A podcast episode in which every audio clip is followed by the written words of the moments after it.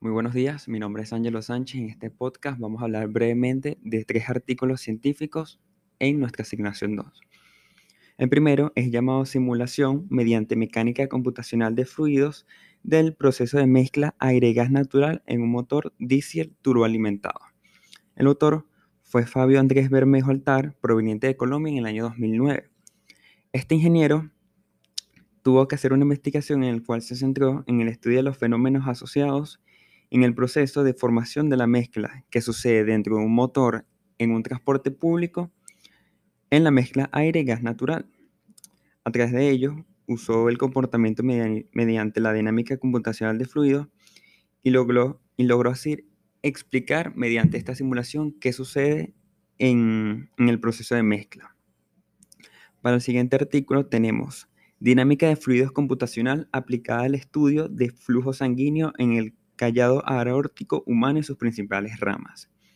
Sus autores fueron William Bracamonte, Joanne Bracamonte, Miguel Barito y Antonio de Alessandro, en el año 2015 en Venezuela.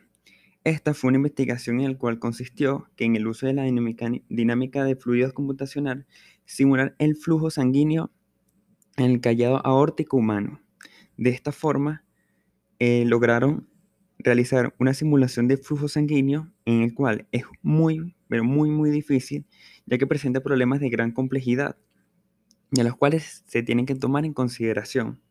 Por ejemplo, su carácter transitorio y pulsátil, además de involucrar geometrías muy irregulares que componen nuestro sistema sanguíneo y la elasticidad de los grandes vasos sanguíneos que nosotros tenemos, Además, el comportamiento no newtoniano que posee la sangre.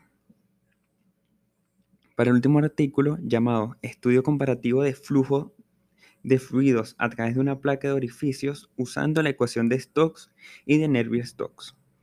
Sus autores son Mazo Guerra, Miriam García y María eh, Rodríguez.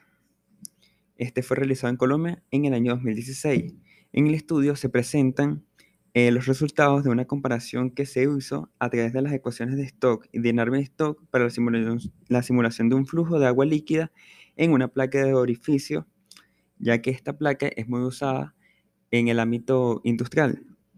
Por ende, comprender el flujo del caudal que pasa por esta placa permite de esta forma eh, mantener un buen funcionamiento en su construcción, instalación y mantenimiento del mismo para así eh, documentar las desventajas y ventajas que posee esta placa de orificio.